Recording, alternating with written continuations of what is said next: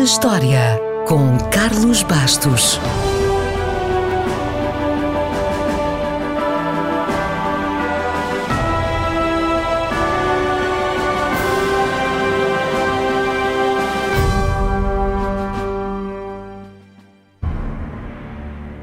Há pouco mais de 1500 anos, neste dia, o comandante militar Ávito foi proclamado imperador do Império Romano do Ocidente. Não sei se ainda se lembra muito ou pouco das suas aulas de história, mas quanto mais não seja, lembra-se de certeza de Júlio César, Marco António, Nero, coroas de louros, legiões, centuriões, gladiadores e por aí fora. O Império Romano teve um poder impressionante, mas, como todos os impérios, caiu. Só que no caso do Império Romano, não caiu todo de uma vez. Primeiro, dividiu-se em duas partes: o Ocidental e o Oriental. Roma controlava o Ocidente, o que hoje seria Portugal, Espanha, França, Inglaterra, Suíça, Itália, Croácia e mais alguns territórios, incluindo o Norte de África. Por seu lado, o Império Romano do Oriente era controlado a partir de Constantinopla, a atual Istambul, e englobava, por exemplo, o Egito, a Grécia, a Bulgária, a Turquia, a Síria. Isto serve só para lhe dar uma ideia aproximada, porque, já se sabe, o GPS não funcionava muito bem naquela altura. Mas o que interessa é que as coisas correram pior no nosso lado, já que no Oriente o Império durou mais mil anos. Ou seja, quando o Império Romano do lado europeu terminou, ainda faltavam sete séculos para Portugal nascer. Quando o Império do Oriente caiu, bem, nessa altura já os portugueses tinham chegado à Madeira e aos Açores.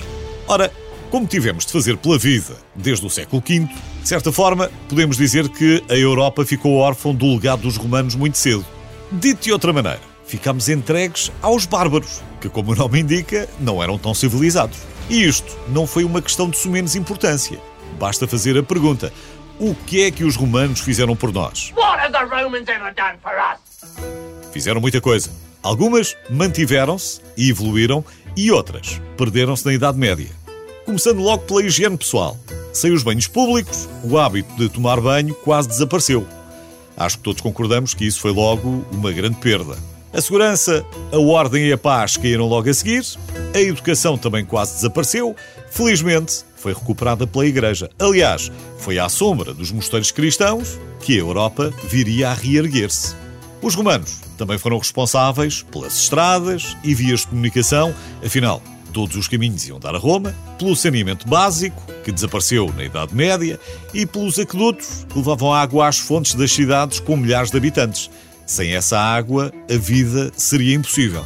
A água servia também para a irrigação dos campos, outra grande evolução da agricultura que os romanos tornaram mais eficiente. Com novas técnicas, a sua arquitetura, para além dos aquedutos, serviu também para construir novos templos, anfiteatros, pontes, arcos do triunfo e monumentos diversos, muitos dos quais sobrevivem até hoje.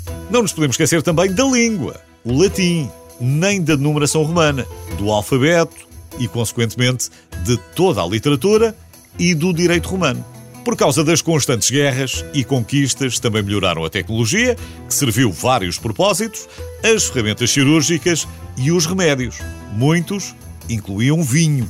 Outra coisa que os romanos também melhoraram e muito. E já nem sequer temos tempo para falar na arte, organização das cidades, esgotos, telhas, cimento, calendário e tantas outras coisas.